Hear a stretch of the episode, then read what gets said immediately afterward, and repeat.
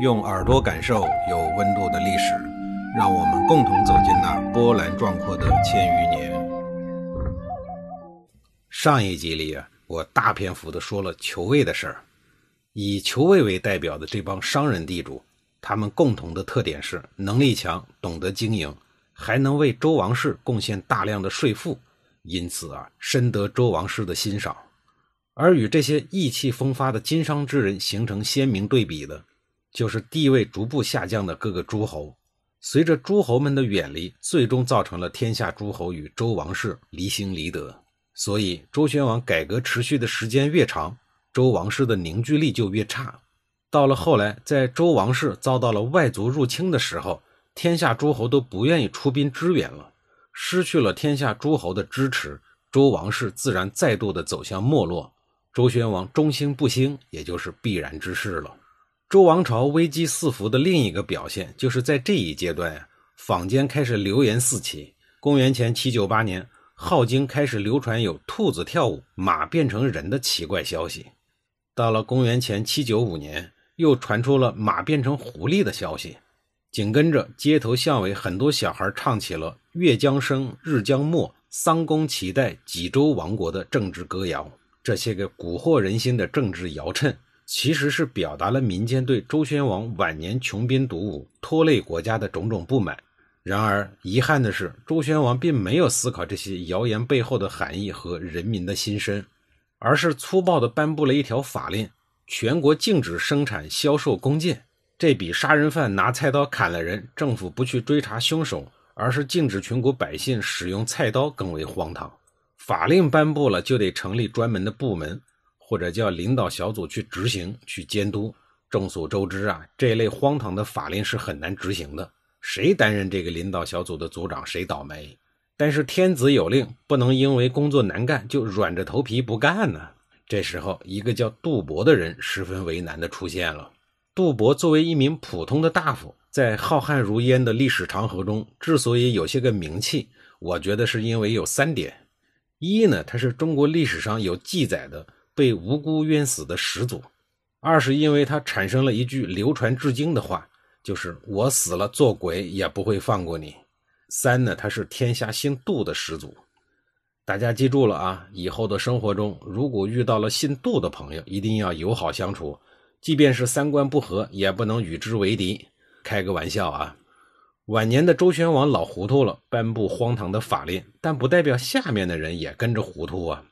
杜伯当然知道这些歌谣背后的含义，他也知道禁止生产、销售桑弓脐带是没办法执行的。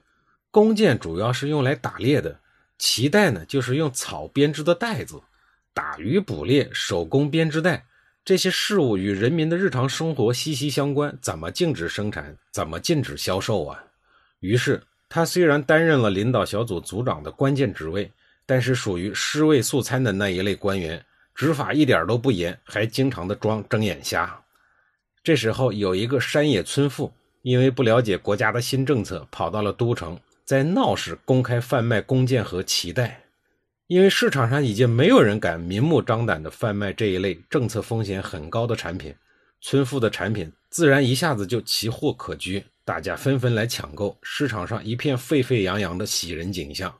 得，村妇被当典型给抓了，当众砍头。您别说呀，当众砍头的惨烈场景还真起到了显著的效果，吓着了一群司机兜售的不法商贩。其中一名卖弓箭的男子更是吓得落荒而逃。虽然生意没做成，但也不是没有收获。他在逃命的路上呀，捡到了一个女弃婴。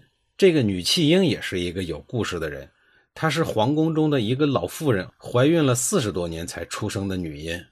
怀孕四十多年才出生。这在今天看来也是闻所未闻，应该是不祥之兆，当然会被抛弃。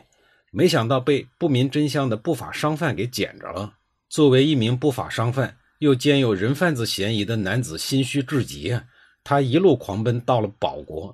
后来呢，他将这个女婴抚养长大，还给她起了一个如雷贯耳的名字——宝四。再说那个倒霉的村妇啊，既然已经被当成工作业绩当典型给杀了。自然得汇报给周宣王了。杜伯说：“带有强烈政治摇秤的儿童歌谣已经有了应对的策略，应该没什么事儿了。”周宣王听到汇报以后呢，态度模棱两可，既没有深一步追究，也没有说这个政策呀是否继续执行。这一晃呀，就三年的时间过去了。到了周宣王四十三年，他要举行大祭，祭祀祖先。大祭的头一天晚上，周宣王做了一个奇怪的梦，他梦见了一个美貌的女子从西方来，进入了周王室的太庙，把太庙里各个级别的祖宗牌位捆在了一起，飘然东去。这就是亡国的不祥之梦啊！周宣王猛然惊醒了，惶恐不安。他苦思冥想之后，得出了一个结论。三年前的政治摇秤并没有消亡，这事和当年的领导小组工作不力有必然的联系。而组长杜伯呢，负有主要的领导责任。于是他把杜伯叫过来问话。面对毕恭毕敬、不明就里的杜伯，周宣王一句废话都没有，开门见山，直入主题。他冷冷地质问杜伯说：“三年前那些蛊惑人心的歌谣还有人唱吗？”老百姓还在贩卖弓箭这类事关国家生死存亡的高危险产品吗？杜伯说：“村妇已经伏法，不祥的童谣已经有了应对的措施，如继续全国搜索抓捕，恐怕会惊动国人，因此啊，已经停止了。”周宣王顿时就勃然大怒啊，说：“既然如此，你为何不早一点告诉我？分明是代弃正命，行止自由，如此的不忠之臣，我要你何用啊？”那意思是说什么玩意儿？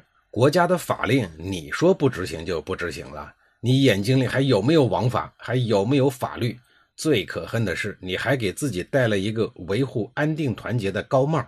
大伙儿要都像你一样，我这周天子还混不混了？你眼里到底还有没有我这个周天子？盛怒之下的周宣王到底怎么追究杜伯的呢？他到底给自己埋了一颗威力多大的雷呢？下一集里啊，我再给您揭晓。